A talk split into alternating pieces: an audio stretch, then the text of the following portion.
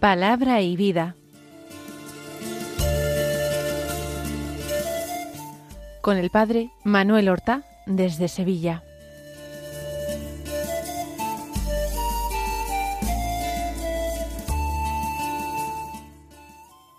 En el nombre del Padre y del Hijo y del Espíritu Santo.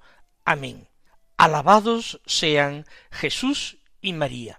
Muy buenos días, queridos amigos, oyentes de Radio María y seguidores del programa Palabra y Vida. Hoy es el quinto domingo de Pascua. Este domingo es 7 de mayo y nosotros vamos avanzando en la cincuentena pascual, pidiendo al Señor que haga nacer en nosotros las virtudes, y de una forma particular las virtudes teologales, la fe, la esperanza y la caridad. Vamos a escuchar la palabra de Dios que se proclama en la misa del día de hoy. Tenemos una particularidad.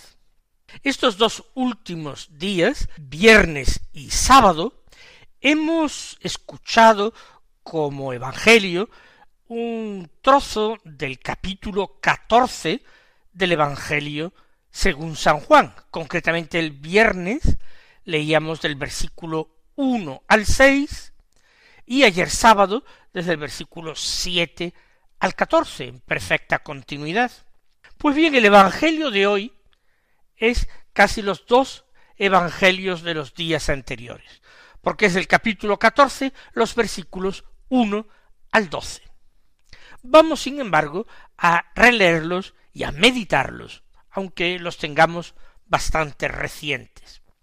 Dicen así, En aquel tiempo dijo Jesús a sus discípulos, No se turbe vuestro corazón, creed en Dios y creed también en mí.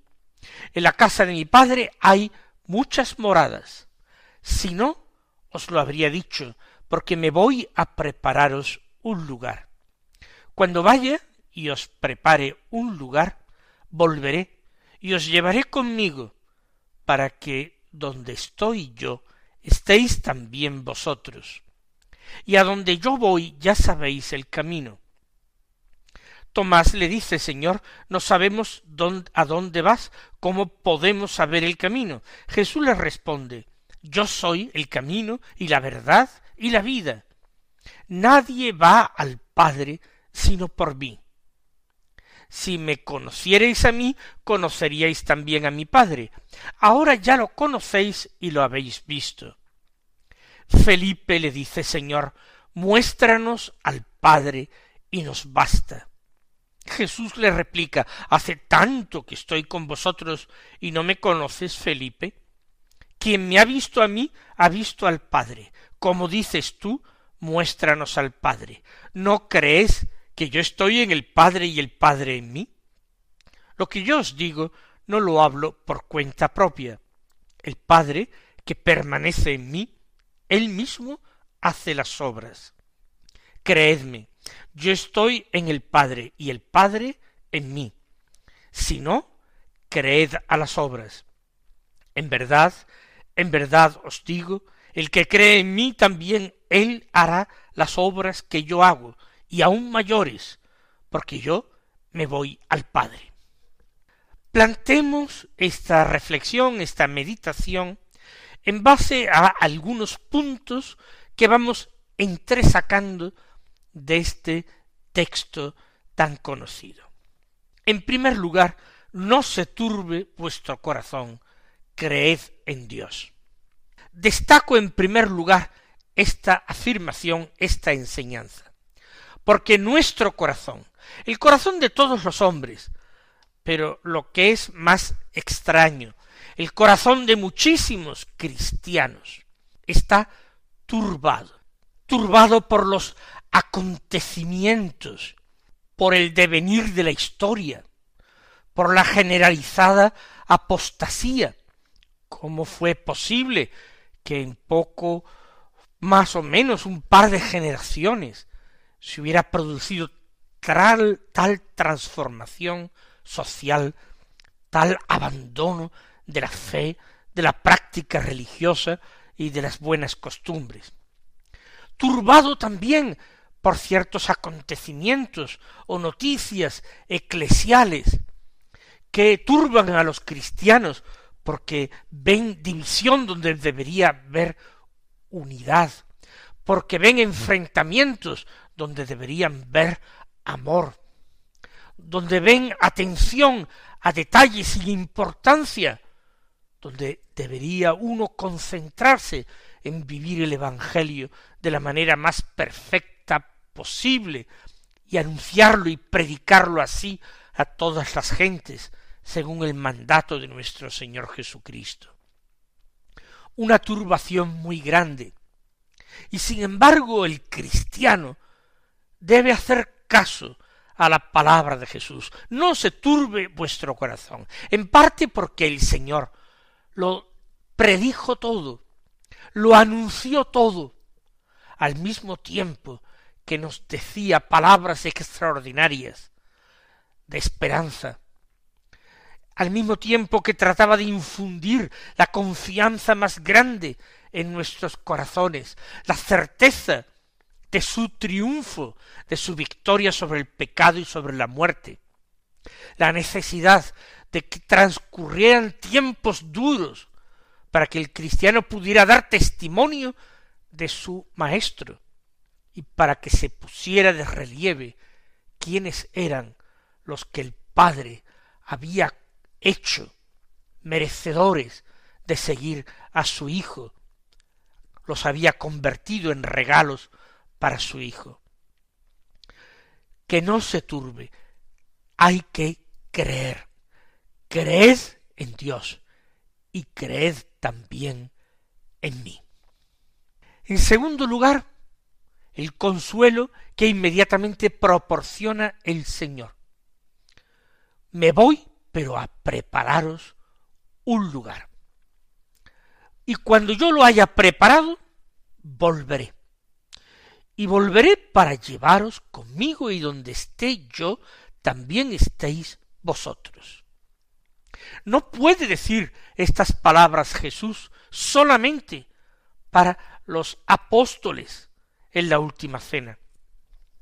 Si con tanto cuidado recogió estas palabras Juan el evangelista, es porque estas palabras podía escucharlas como dirigidas a sí mismo por cualquier discípulo de Cristo, por cualquiera que aceptara su evangelio, que creyera en él. Estamos de paso, el Señor viene, el Señor vendrá sin dudar, y vendrá precisamente no a depararnos en lugar de los malvados, pues aunque seamos pecadores como los que más, sin embargo, hemos creído en su nombre, en él y en la infinita bondad de su corazón confiamos. Nos refugiamos al amparo de sus sagradas llagas, nos refugiamos particularmente en su corazón traspasado. No os turbéis. Vendré, porque cuando os prepare sitio os llevaré conmigo, para que donde esté yo estéis también vosotros. Tercer punto. Jesús abre el tema del camino, del camino hacia Él, que es el camino al Padre, que es el camino a la gloria, al reino eterno, preparado para los elegidos desde la eternidad. Sin embargo, Tomás el apóstol, aquel que pensamos que tardó un día en creer porque no había visto a Jesús resucitado, le pregunta ahora, con esa audacia que caracterizaba a el mellizo, como era llamado, si no sabemos, Señor, a dónde vas, ¿cómo podemos saber el camino?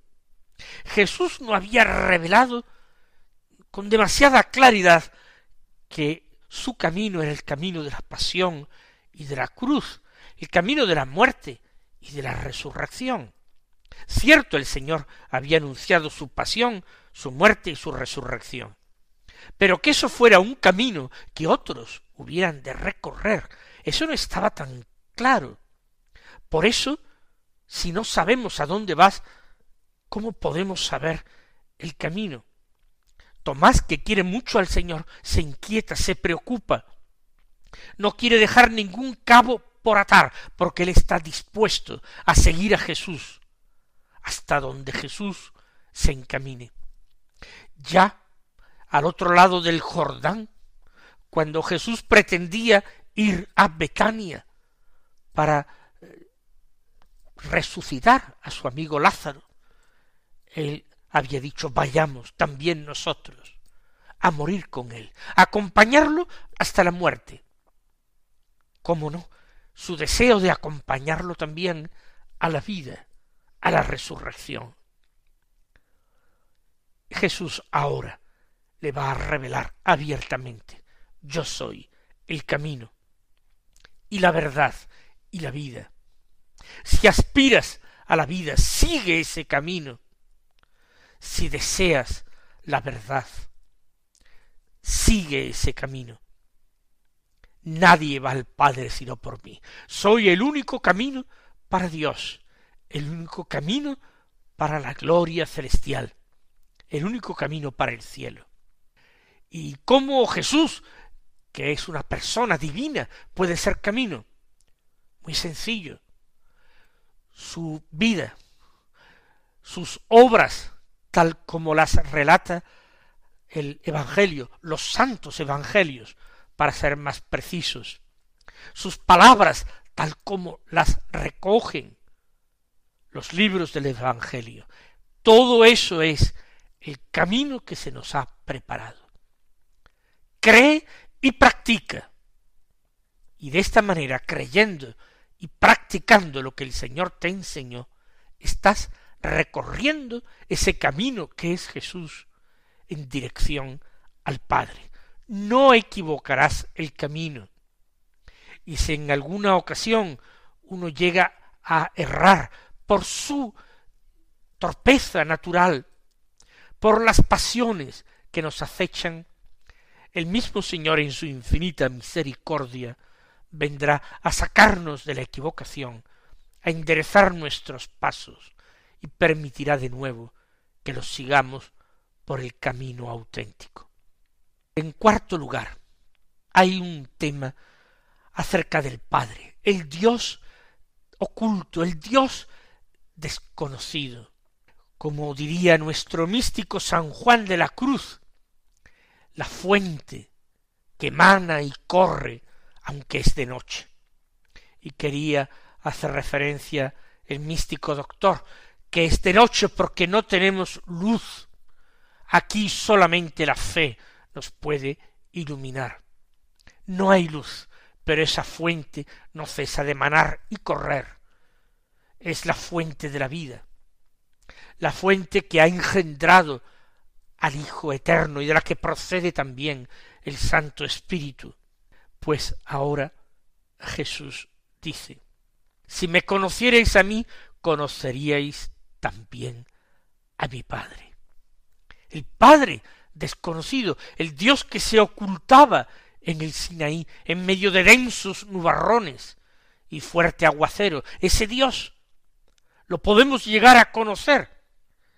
Si me conocierais a mí, también conoceríais a mi Padre. Es una invitación a conocer más a Jesús, a acercarnos a Él, que es el Dios que se nos hace accesible, el Dios que se ha encarnado, que ha vivido vida de hombre y que ha recibido muerte humana para luego resucitar, claro está.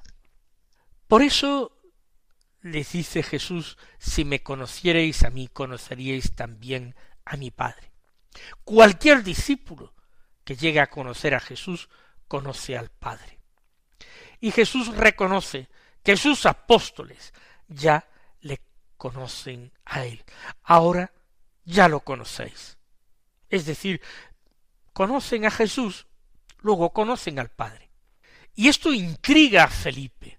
un hombre bueno y sencillo, que como Tomás no quiere quedarse con ninguna duda. Por eso le dice a Jesús, Señor, muéstranos al Padre y nos basta. Está lleno Felipe del mismo deseo que tuvo Moisés y que tuvieron los santos del Antiguo Testamento, ver a ese Dios escondido.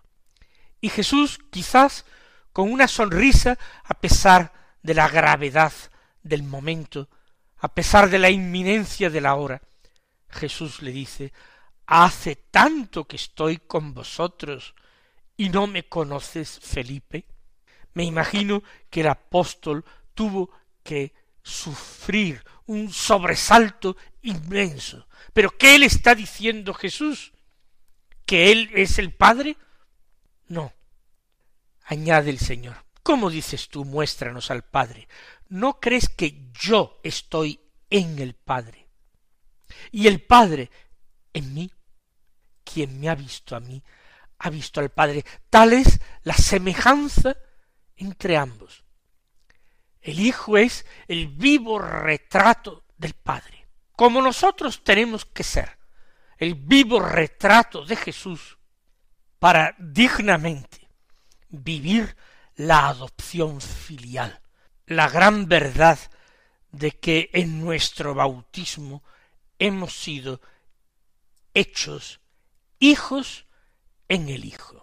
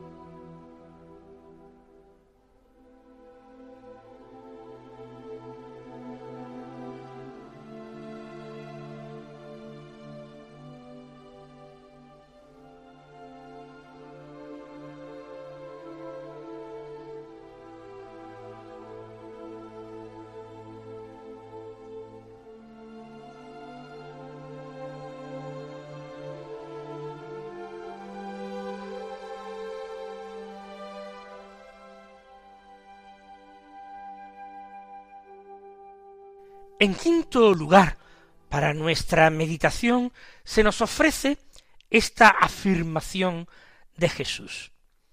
Creedme, yo estoy en el Padre y el Padre en mí, si no, creed a las obras.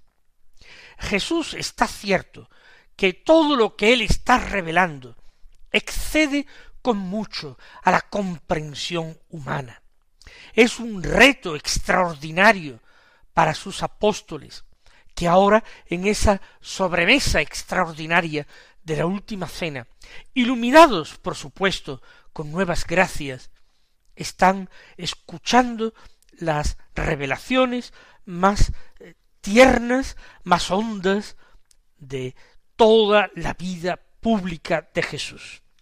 El Padre en mí y yo en el Padre. Está hablando Jesús de esa inhabitación mutua que se da en la Trinidad, el Padre en el Hijo, el Hijo en el Padre. Pero Jesús nos está poniendo también en la pista de que esa inhabitación se da entre Él y el discípulo. El modelo de todo, el modelo para todo, es el Padre eterno. El modelo de el envío que eh, Jesús hace de sus discípulos es el envío que el Padre ha hecho de él. El modelo de esa nueva presencia de Jesús en sus discípulos y de sus discípulos en él. Ese modelo es la inhabitación del Padre en él y él en el Padre. Esta revelación ha alimentado y cimentado la espiritualidad de no pocos santos, maestros espirituales a lo largo de la historia de la Iglesia. Vivir en Cristo.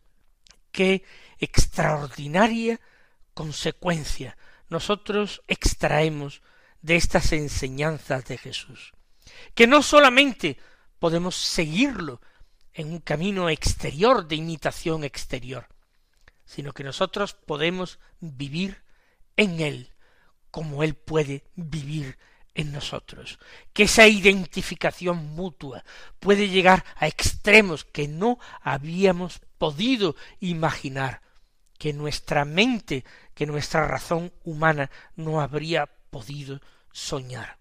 Más aún Jesús dice que como es el Padre el que vive en él, el que mora en él, el Padre hace las obras que Jesús hace.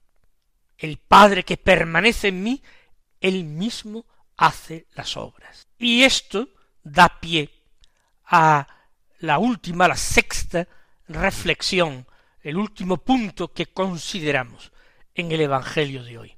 Hace referencia Jesús a las obras. Lo hace con motivo de esta afirmación de que el Padre hace eh, las obras, eh, las mismas obras en él. Pues ahora Jesús dice, creed a las obras, si no sois capaces de creer en todas estas maravillas.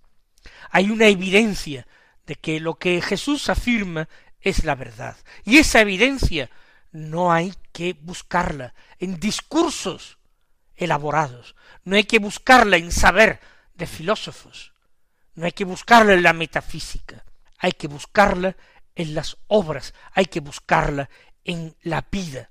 Creed a las obras.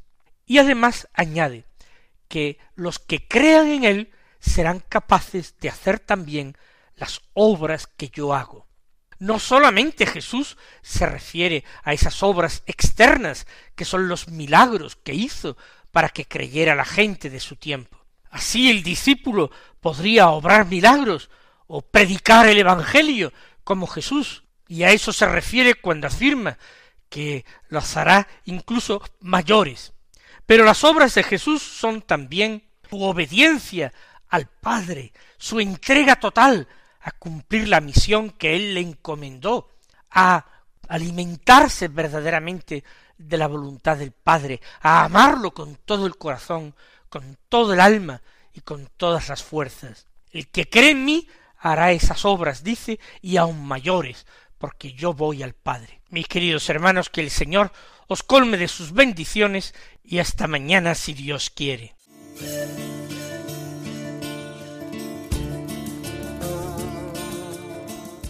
Han escuchado en Radio María Palabra y Vida, un programa que dirige el Padre Manuel Horta.